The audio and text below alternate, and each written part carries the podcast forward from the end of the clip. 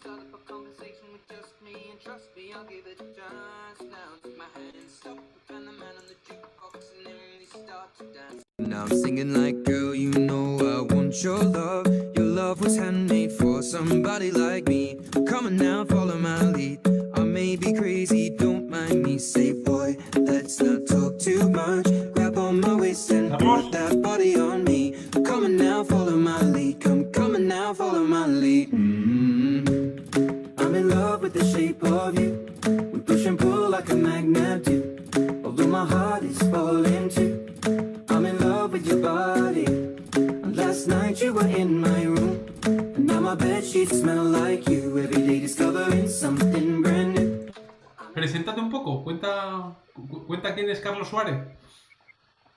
Bueno, a ver, a ver, por encima de todas las cosas, esa, yo soy un apasionado del mundo de la montaña. A mí me encanta todo lo que tiene que ver con la aventura, sobre todo, eh, más allá de la dificultad pura o de algo muy complicado, ¿no? Y en ese sentido, pues siempre, eh, digamos que he destacado un poco por hacer eh, muchas actividades diferentes dentro de la montaña, ¿no? Desde esquiar y escalar o incluso participar en competiciones hasta subir algún 8000 y bajar volando de, de las montañas con parapente o, o en salto base, que es la modalidad, una modalidad de paracaidismo que sabes, te tienes que primero formar en el mundo del paracaidismo y luego ya con un solo paracaídas te puedes tirar de una pared con traje de alas o sin traje de alas. Y eso es lo que más me gusta hacer, básicamente. Y si puede ser luego transmitirlo eh, a modo de conferencias, libros y demás, pues mejor que mejor. Qué bueno. ¿Y te dedicas a esto exclusivamente? ¿O tienes luego también tu trabajo? No, yo, yo durante años estuve patrocinado por Adidas, tuve la suerte de estar patrocinado por Adidas y, al final ha acabado convirtiéndose en mi trabajo y ahora hoy en día trabajo para Adidas como un empleado más y bueno, es- tengo un poco de responsabilidad en todo lo que tiene que ver con, con la parte de outdoor. Adidas digamos que está separado en categorías, ¿no? Running, eh, fútbol, eh, core, tal, eh, training, ¿no? Todas estas categorías diferentes del mundo del deporte en general. Luego otra- otro apartado sería la moda, ¿no? que es lo, lo que tiene que ver con Originals. Yo estoy en outdoor puro, que se llama Terrex, ¿no? la marca Adidas Terrex, por así decir. Y ahí es donde empleo la mayor parte de mi tiempo hoy en día. Luego sí, cada año me organizo para hacer una expedición como mínimo, que es, es la, es la idea, mi objetivo. ¿no? Uy, hasta ahora lo estás consiguiendo, lo que cuentas. Sí, la verdad es que sí, quitando ahora este pequeño lapsus de la pandemia y demás, y que hay que adaptarse y hay que estar ahí para, lo bueno y para lo malo, pero, pero vamos, ya con, ganas de, seguir con los proyectos que tenía ahí parados, ¿no? Chulo. Oh, pues mira, te cuento hasta ahora lo, lo que va pasando con este podcast, que tiene, entre comillas, vida propia, ¿no? Yo, yo voy siguiéndolo, lo, por donde me lleva el podcast. Eh, me ha permitido hablar con personas que de una manera u otra, o bien porque emprendían, o bien porque les gustaba el mundo de la aventura, pues tenían relación. ¿Estás en un rocódromo o eso lo tienes tú en tu casa? Esto es en mi casa, el rocódromo de casa, donde yo entreno habitualmente. En cuanto te deje aquí que me voy a poner a entrenar. O sea, que tú eres de los que te subes por las paredes, pero, pero en- en buen- de buen rollo. O sea, Literal, sí. Literal. no está mal eso de hoy en confinamiento con las paredes así se lleva mejor.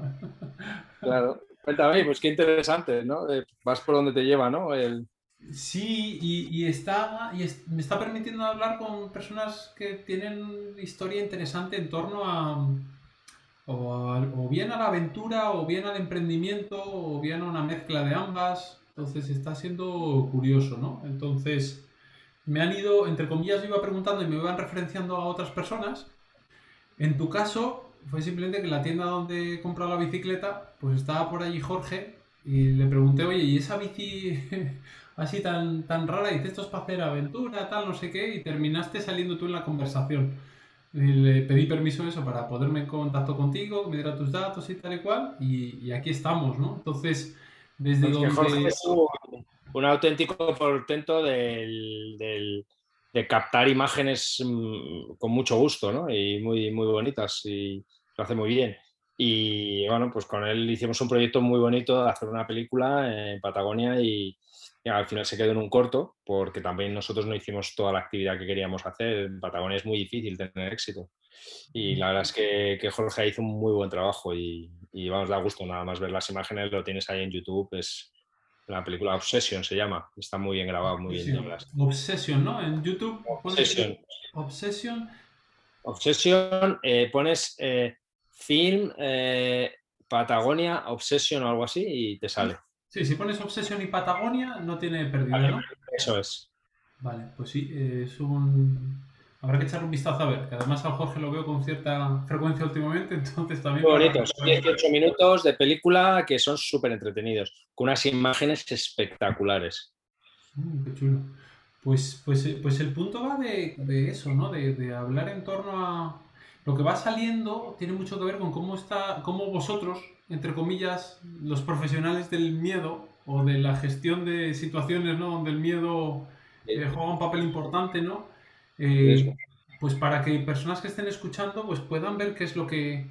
¿Cómo haces tú, por ejemplo, ¿no? Con, cuando haces esas cosas que has contado, de ponerte una, una mochila en la espalda y tirarte por, por un precipicio o, o un 8000 o, o, demás, ¿cómo haces tú para gestionar eso? Si es que o no sientes miedo o, o, te asustas igual que el resto de los mortales, pero ¿qué haces tú con eso, no? Entonces, Vamos al grano directamente, ¿no? Sí, Yo, o, mira... quieras, o, si quieres, o si quieres cuenta un poco también de, de tu vida, no sé, tengo formato libre. Yo para estas cosas, es que en el momento que te pongas a hablar sé que me voy a quedar enganchado, o sea que, sí. que, que ya te voy siguiendo, pero por donde estés más cómodo empezando. Yo, eh, sí, para mí el, eh, el, mundo de la aventura en general, eh, por así decir, se podría dividir en dos partes, ¿no? La parte que, que, es puramente deportiva no deja de ser una actividad muy deportiva porque tiene que ver con esfuerzo físico puro y duro, luego tiene una parte muy importante que es eh, el, la conexión que tiene con el mundo del riesgo. El mundo de la aventura, el alpinismo, la escalada o, o, o cualquiera de todas estas actividades que engloben un cierto grado de riesgo, pues, pues tienen un peligro, ¿no? Al final que hay que gestionar y claramente eso, eso provoca un miedo, ¿no? Y es, es muy clásico decir que o sea, el, el, que no tiene miedo, obviamente, y lógicamente es que está loco, ¿no? Con lo cual e, ese tema ya lo obviamos, lo dejamos aparcado y se supone que somos personas normales, con una cierta sensatez y demás. Es cierto que a veces se nos presupone, eh, bueno, pues con, con, una pequeña tuerca suelta, con una pequeña adicción a, a, o, o menos eh, aberración al mundo del, del riesgo, ¿no? Eh, y, y, y, es difícil de, de, de, justificar, ¿no? Realmente es difícil de, de, justificar. Históricamente para mí tiene una justificación muy clara, que es que el hombre eh, está en la condición humana, el arriesgar, el, el, el, aventurarse a nuevos retos, desafíos que no se conocen, ¿no? Eso está clarísimamente demostrado que está en la condición humana. Históricamente cuando eh, la gente se envalentonaba a lanzarse a, a, a buscar un peligro por una razón determinada, pues yo qué sé, cazar un mamut, ir a buscar otro planeta en no sé dónde. Y por el camino había muertes, por así decir, lo que eso provocaba eh, era un conocimiento a la sociedad en su conjunto que de alguna forma es lo que podía justificar ¿no? ese, ese envalentonamiento, ese, ese atreverse con el miedo y gestionar ese riesgo de la mejor manera posible, etc. Eh, hoy en día yo creo que es más una cosa personal yo creo que no es tanto lo que aportas a la sociedad, sino más lo que puedes aportarte a ti mismo como persona, ¿no? Yo creo que ahora mismo como alpinistas, como aventureros, eh, no tenemos mapas casi que descubrir, ¿no? no hay montañas nuevas que no se conozcan, o sea, los mapas están todos eh, escritos y requete conocidos, ¿no? Con, eh, desde satélite, etc. Eso es más bien una, una, experiencia absolutamente personal. Y cuando es personal, ahí todo es posible, porque cada uno puede justificar su aventura o su, el riesgo que vive una aventura de forma personal de cualquier manera. ¿no? Yo creo que, que, la gente cuando arriesga tiene un motivo y si no lo tienes es que no eres muy sensato. ¿no? Si no tienes ningún tipo de motivo es que estás haciendo un poco una pequeña locura, que no te estás dando cuenta realmente. ¿no? un ejemplo muy básico muy sencillo es cuando vas en un coche con niños pequeños y vas arriesgando en un coche. Esto lo puede hacer casi cualquiera si te descuidas. No por eso las personas a veces son más inteligentes o menos inteligentes, pero están cometiendo una pequeña locura de alguna forma, ¿no? Están cometiendo una irresponsabilidad, están cometiendo necesario. Pero por, lo, por la razón que sea, se, comete ¿no? ese riesgo, ¿no? Eh, yo creo que en, esos casos eh, no estás siendo consciente del riesgo que estás conllevando, no solamente por tu propia vida, sino por unos niños que hay que son inocentes en un coche, por, decirte un mm. ejemplo que es como muy, muy básico. ¿no? En el caso de la escalada también ocurre igual, hay escaladores que, que arriesgan sin más, sin pensar más allá. En mi caso personal siempre he tratado de averiguar y de pensar mucho qué hay detrás del riesgo, qué hay detrás del miedo, eh, qué hay detrás de, de, eso que hacen los alpinistas para, al final arriesgar sus vidas, ¿no? Haciendo una aventura, ¿no? Digamos que al final el juego del alpinismo para mí se ha convertido en, esa especie de tratar de, discernir, ¿no? Dónde está eh, la locura de la razón y de un objetivo sensato algo que tenga, que tenga un cierto sentido, ¿no? Y entonces en ese mundo, en ese pequeño mundo de contradicciones, pues de alguna forma pues he vivido mm, casi 30 años haciendo actividad de, todo tipo, ¿no? Y todavía sigue, de, alguna forma esa lucha está ahí, pero lo que compensa siempre, el balance que me da el haber arriesgado, el haber hecho todo este tipo de aventuras, siempre pienso que es más positivo que negativo, ¿no? Siempre me ha llevado a conocer gente muy interesante, me ha llevado a países que no habría imaginado que habría ido nunca. Eh. También eso va paralelo a la pasión y a las ganas para que haces las cosas, ¿no? También una pasión desmedida eh, puede tener consecuencias positivas también, pero también negativas. Y entonces, eh, bueno, pues eh, la, cuestión es saber gestionar todo eso, saber medirlo, ¿no? Dónde arriesgarte, cuánto arriesgarte, dónde, hasta dónde llevar la pasión, dónde limitarla. Y bueno, pues al final la gestión de todo eso, ahí está el, el de la, de la cuestión, ¿no? Sí, ahí cuando decías, por ejemplo, en tu caso, ¿cuál es el, qué es lo que hay detrás, ¿no? Dice, cada uno luego cuando, está frente al riesgo, ¿no? Hay, hay un motivo personal, ¿no? Que, le lleva a, afrontarlo, ¿no? ¿Qué es, qué es lo que es en, mi caso, desde, desde que era muy pequeño siempre me he hecho preguntas que quería responder sobre la vida, sobre eh, el sentido de tal, que me eran difíciles de responder y lo mismo ahora, ¿no? Con el tiempo simplemente se van transformando y siguen siendo difíciles de responder, ¿no? Pero responde a una inquietud, sobre todo, una inquietud muy fuerte, muy, muy fuerte por querer entender eh, qué hay más allá o qué es mm, lo que quiero hacer con mi vida, eh, hasta dónde quiero llegar o dónde no quiero llegar. ¿no? Siempre pienso que, que a veces que, hay que ser capaz de ser lo suficientemente inteligente como para ser capaz de escapar de todo ello también, ¿no? Y saber poner un freno, ¿no? Me parece que la combinación de esas dos cosas, ¿no? El saber ver el riesgo saber ver lo que te da, pero también lo que te puede quitar, me parece que es el, truco ¿no? de, la, cosa, ¿no? el saber gestionar todo eso. ¿no? Mm. Ahí para... Pues, no sé si... Fíjate, tenía inquietud por, por, entrar ahí en ese detalle, ¿no? En, cuando estás en una determinada situación, ¿no? Eh, estás, estás enfrascado, ¿no? Y haces ese balance que tú decías, ¿no? De, o te pones a pensar en lo que hay detrás o hasta dónde puedes llegar o cuál es el riesgo en, el que, estás asumiendo en ese momento, ¿no? Y que de repente te sale el balance de que el riesgo es alto y así todo dices, venga, para adelante. Eh, ¿Cómo haces para, para, que.? Porque entiendo que cuando estás así, tu cuerpo está también notando ese riesgo y no está igual que cuando, que cuando, cuando no has hecho el balance y no has visto que hay ese riesgo detrás, ¿no? Entonces, ¿cómo, es eso? ¿Cómo se vive eso? Aparte de un pequeño punto de inconsciencia, o sea, igual que la de un empresario, por mucho ahora que yo trabajo en el mundo del negocio deportivo con Adidas, ¿no? Y empiezo a entender un poco lo que son los proyectos a medio y largo plazo, ¿no? El riesgo que hay en las estrategias generales, ¿no? Eh, al final, no hay nada que no esté eh, atado a la, aventura de la vida, ¿no? A los cambios imprevisibles que pueden ocurrir y que no dependen de uno, ¿no? Pero es cierto que se puede trabajar todo para minimizar los riesgos muchísimo, ¿no? O para que, si quieres para que nos entendamos, para que la hostia, si te la tienes que dar, sea menor, ¿no? Sí. entonces, esto pasa igual en el mundo de la aventura, en el mundo de la escalada, el vuelo, el parapente, el paracaidismo, ¿no? Eh, para mí minimizar todo significa eh, ponerte todos los medios que están a tu alcance dentro de tu capacidad personal, ¿no? Y eso, dígase, pues desde leer, desde saber mucho, desde practicar mucho, de entrenar un montón. Físicamente siempre me ha parecido que era muy importante estar lo más fuerte que pudiera, no por el hecho de ser mejor que otros deportivamente hablando, sino por el hecho de estar muy bien conmigo mismo para, mm, si me metía en una montaña que yo qué sé, iba a estar 15 horas o 20 horas porque la montaña demanda eso, no estoy pensando en otras personas, ni muchísimo, estoy pensando en lo que yo voy a necesitar para poder hacer eso y, el entrenamiento. Si, si físicamente estás bien, te encuentras bien, eso te da mayor seguridad, te da más tranquilidad. Al final lo que hay detrás de todo esto, o sea, al final es la experiencia.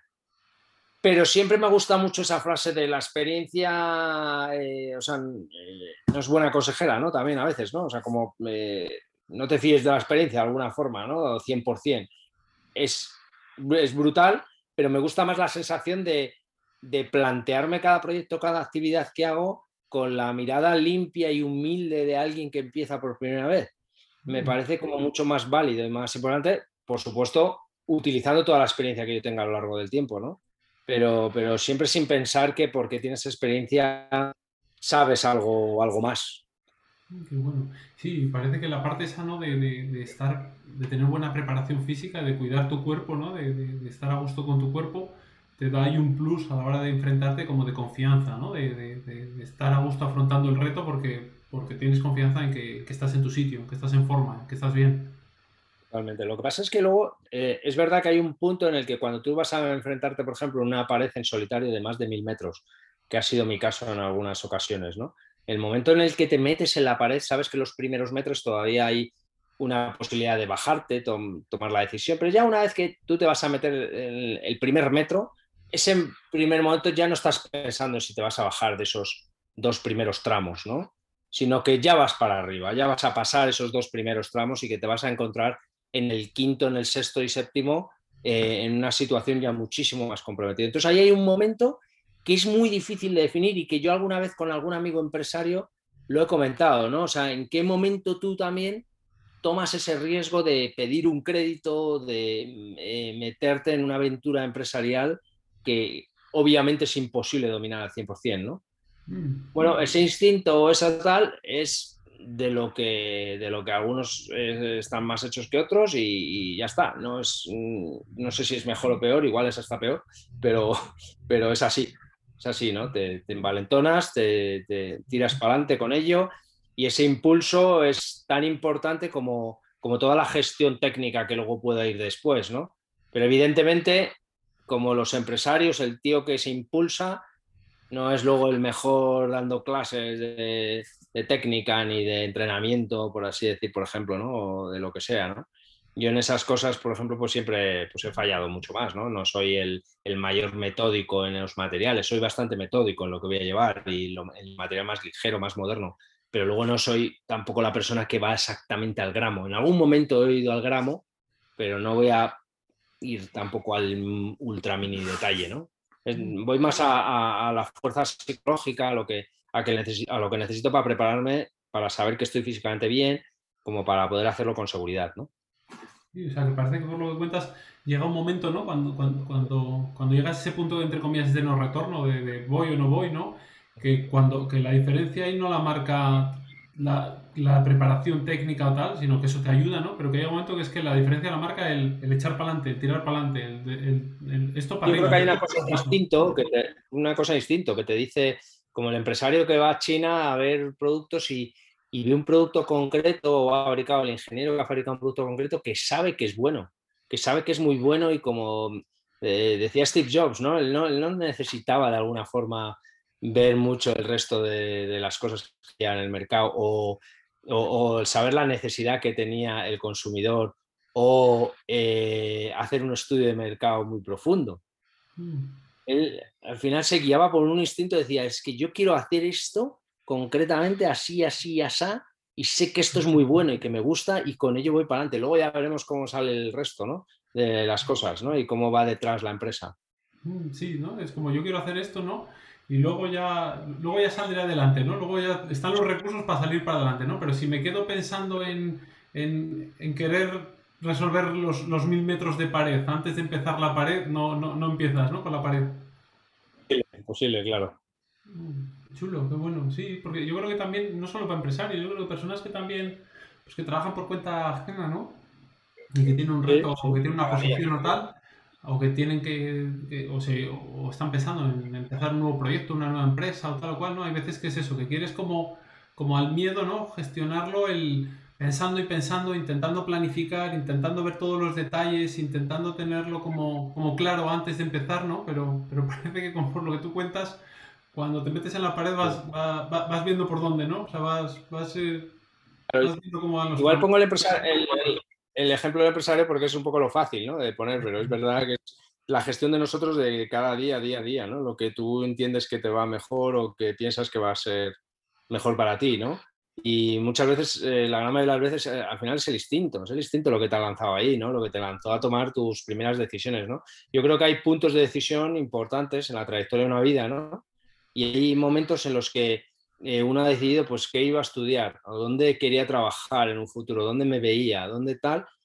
Y, esa decisión es una decisión totalmente instintiva, ¿no? No es, sí, te has informado un poco de tus padres están orientados, no sé, te has dejado influenciar un poquito, tal, pero llega un momento, la hora de la verdad pura y dura, que eres tú el que decide, ¿no? Que eres tú el que se lanza, el que dice, voy para allá, voy a hacer esto, ¿no? Y eso, eh, pues eh, a mayor o menor nivel, eh, es exactamente igual, yo creo, ¿no? Y luego hay actividades que destacan más que otras, ¿no? Pues eh, Kilian lo dice mucho en el mundo de- del trail, ¿no? Yo si, si fuera médico no destacaría tanto y siendo campeón del mundo de trail running, pues destaco un montón. Bueno, pues así es la vida, como está hecha ahora y ya está. Pero bueno, eso es, es la verdad, es la realidad. ¿no? Sí, qué bueno. Y, oye, toda esta experiencia que tienes en, en el mundo deportivo, ahora en la parte de, negocio, ¿no? En la parte de empresa, ¿notas que hay cosas en las que te ha venido muy bien esa parte para poder aplicar al mundo negocio? Sí, sí, sí, sí. Eh, hay un montón de cosas que, ya no solo de sinergias claras, eh, de contactos, de conocimiento del mercado, demás, eh, sino sí, de cosas que se, que se unen, los, los famosos eh, eh, nudos estos que se unían eh, de- del pasado, que se unen en el futuro, que hablaba también Steve Jobs, ¿no? Sí. es verdad, es verdad que eso ocurre, ¿no? Y cuando estás estudiando un máster o estás tratando de comprender un, no sé, un trabajo concreto y dices, joder, una cosa es mm, volar un poco por encima y hacerlo de cualquier manera y llegar al final, pues, por llegar, y otra cosa es haberlo comprendido totalmente, 100%, ¿no? Haber estado allí en la cima, disfrutando bien a gusto y haberlo hecho solo o con alguien que te ha ayudado y que no tal lo que se dice encordada, escalando encordada, ¿no? Pues no, no, en solitario, que, en- has asumido tú toda la responsabilidad de todo, ¿no? Tanto para el éxito como para el fracaso, ¿no? Pues es un poco lo mismo en el fondo, ¿no? Y luego la, idea de equipo es la misma que en las expediciones, ¿no? Eh, para mí hay, claramente un objetivo, ¿no? Que es lo más importante de todo, pero luego tiene que haber un, un- buen rollo sea, en el equipo, un- no sé, una, una- estar agradable, ¿no? Que, sea todo agradable porque si no se hace muy difícil, ¿no? Y, y cuando empieza ya a ensuciarse un poco el ambiente, pues como en una expedición, es imposible luego hacer cima, porque llega un momento que, que ya no aguantas más, ¿no? Sí, has vivido Bueno, experiencias de lado, que- y estás ahí que, que lo quieres mandar por la, por la ladera abajo, ¿sabes? ¿No has llegado a vivir experiencias de esas en las que el, el- el mal, o sea, el que el equipo no funcionase bien hacía que, que no llegaseis a objetivo? O sea, llegar a no Todas las expediciones, en, en todas las expediciones y todos los alpinistas eh, han padecido eso alguna vez. Joder, es que... Siempre ocurre eso. Sí, pero que el punto es ese, ¿no? Cuando, cuando es una expedición que haces al año y te has currado y has metido pasta, de preparación y demás, ¿no? Tiene, que- tiene que frustrar un montón, ¿no? Encontrarte con que el grupo no, no cuaje, ¿no? Sí, sí, sí, totalmente. Se- Es frustrante. Bueno, qué bueno. Oye, desde... No por dar consejos, ¿no? Pero si alguien que está escuchando eh, pues tiene pensado hacer cosas o tiene sueños o tiene, ¿sabes? Metas que quiere lograr, pero está ahí, dale que te pego con su miedo enganchado, enganchada. ¿Hay algo que, algún consejillo que le podrías dar para, para, para poder avanzar? Algo que, que a ti te haya servido si en algún momento te has visto ahí estancado por el miedo. Yo no, me gustan mucho la- las frases muy, sencillas, ¿no? Echarle horas, ¿no? A las cosas, que eso siempre te lleva a algún lado, ¿no? Levantarte y, empezar a probar y hacer lo que sea, que eso, eso siempre te da respuestas, ¿no? Y, el, probar un poco, el empezar, el decir, no sé por dónde empezar, no sé dónde ir, ¿qué hago para ir a un rocódromo? Quiero ir a pues llamo por teléfono, voy a no sé dónde, me presento allí y de repente vuelves eh, con una idea de la historia, ¿no? A mí me gusta mucho cuando alguien me dice, oye, a mí es que no me gusta nada escalar, digo, joder, me parece siempre me ha parecido fantástico, porque me parece como que tienes muy claro una cosa que no quieres hacer. Con lo cual ya o sea, estamos en el buen camino. Eh, entonces yo, probar, probar, echarle tal, y luego, si eso te gusta o lo que sea, echarle pasión, y echarle pasión es echarle ganas, esforzándote un poco, porque la pasión no es solamente una cosa que viene y está ahí y te, y te lo dan todo, ¿no? sino echarle pasión, echarle horas, decir, pues ahora me voy toda la tarde, pero voy a buscar si puedo tener un hueco más, una hora más para estar allí y, esforzarme a entrenar a tope, porque eso siempre, siempre tiene resultados, ¿no? Y en general los resultados siempre son positivos. Bueno, o sea que es, eh, ahí el punto es, ponte en marcha, da igual lo que hagas, pero haz algo, haz algo, muévete. más que dar consejos concretos de tal, ir, pues lo que más o menos por lógica todo el mundo podemos entender, ¿no? Pues ir tranquilos, ir despacio, no ir a lo loco, no querer correr más de lo normal, ¿no? Pero bueno, eso yo se sobreentiende que la gente, pues, pues que, eh, más o menos lo puede entender. Bueno, como decías antes, ¿no? Con lo del coche y los niños, ¿no? hay muchas cosas que se sobreentienden y luego lo de la conciencia. Tiene, que haber de todo. Tiene que haber de todo y, riesgos hay de todo tipo, ¿no? Yo quizás eh, a lo mejor hay otros riesgos que no he conocido, no conozco tanto, ¿no? Yo creo que luego también el mundo del riesgo es muy relativo y se divide. Es verdad que el, riesgo de la vida o muerte en una, expedición, una montaña muy peligrosa, diferencia el, el, resto de todos los riesgos, ¿no? Eso, eso es totalmente cierto, ¿no? ¿Hasta qué punto merece la pena? Eso es una respuesta que solo uno se puede dar a sí mismo, ¿no? Para mí el estar debajo de, de una, un peligro de avalancha, una caída de piedras en el Himalaya, es algo que casi no merece la pena. Arriesgar a escalar sin cuerda, por ejemplo, eh, es algo que la gente lo ve como una locura y es algo que realmente está mm, bajo control, en el sentido que eres tú el que lo domina todo. No hay cosas externas que pueden ocurrir. Hombre, sí una zona de roca muy mala, pero eso ya lo prevés tú, que, no se rompa la roca. Pero no te vas a meter en sitios donde la roca se rompe fácilmente. Las rocas, hay niveles de, seguridad en la roca, ¿no? Hay segura, rocas mucho más estables, ¿no? Es verdad que ese pequeño riesgo puede estar ahí, pero como, como todo en la vida también. Eh, de todos modos, si, si, tomas la decisión de hacer algo así tan salvaje como lo que te cuento, pues ya pues depende de una decisión totalmente personal. ¿no? Pero bueno, yo lo que, lo que al final me quedo es que los alpinistas, detrás de todos esos riesgos, detrás de todas esas aventuras, de alguna forma buscamos estar muy a gusto con nosotros mismos, buscamos la felicidad. Esto, bueno, ya lo decía Chantal Maudit, una escaladora francesa, ¿no? que, que ella buscaba la felicidad y la, montaña respondía a su búsqueda. ¿no? Entonces, para mí los alpinistas buscamos la felicidad de alguna forma. Y normalmente cuando venimos de una aventurilla, de una escalada cualquiera al fin de semana, volvemos con una sonrisa de oreja a oreja. ¿sabes? Volvemos felices. Y eso es, yo creo, la, mayor respuesta al, al, por qué hacemos lo que hacemos de alguna forma. ¿no? Me encanta la imagen esa, ¿no? De que la felicidad como detrás de, eso, detrás de ese riesgo, ¿no? Detrás del riesgo está la felicidad, ¿no? Es como si, si, te paras por el riesgo, no llegas a la felicidad, se te queda ahí detrás, ¿no? Claro. Son pequeños momentos, pequeños instantes y tal, cuando estás en la cima de una montaña increíble o haciendo una escalada que se te está dando muy bien porque la has ensayado o te encuentras físicamente muy fuerte y la, estás escalando ahí súper bien o un vuelo concreto en un sitio determinado, ¿no? Eh, no sé, ahí son pequeños instantes, pero que son, yo creo que son los instantes de una vida al final, ¿no? Mm, qué chulo, sí, es como... Y hay, bueno, como, o sea, te escucho aquí como dos tipos, ¿no? está el, el instante que hay cuando lo logras, ¿no? Y también el instante cuando, cuando estás en ello y, y te está gustando el estar haciéndolo, ¿no? Justo, yo creo que hay que buscar también el saber disfrutar de ese, de ese pequeño momento antes de lo que es el hecho simple de conseguirlo, ¿no? Lo que pasa es que en la montaña, pues eso eh, eh, se transforma o se transfiere muy bien, ¿no? A, esa imagen idílica de un, hombre en la cumbre con todo el paisaje de fondo detrás, donde lo puede ver por todos lados, ¿no? Y, bueno, pues eso es la cima, ¿no? eh, estar arriba del todo, donde no puedo subir más lejos porque más lejos está el cielo, pero todo lo que ves hacia abajo es paisaje, ¿no? Bestial, ¿no? Y ese es el gran regalo de, los alpinistas, ¿no? Qué, premio, ¿no? Sí, sí. cuando llegas es bastante claro, ¿no? El premio, o sea, no, no, es algo que te puedas perder, ¿no? Es como, es muy fácil la recompensa. A veces, ¿no? En otras cosas que haces en la vida no está tan claro, ¿no? El, premio, ¿no? Qué chulo, ojo, pues eh, detrás de los riesgos buscamos la felicidad. Me, me, ha apuntado de... Pero sí, me gusta, me gusta. Vale, guay. Venga, pues muchas gracias, Alberto. Jo, gracias a ti. Perfecto, muy bien, muchas gracias, Alberto. Venga, a entrenar. me voy a poner a ello ya. Adiós, adiós. Venga, chao. Hasta luego.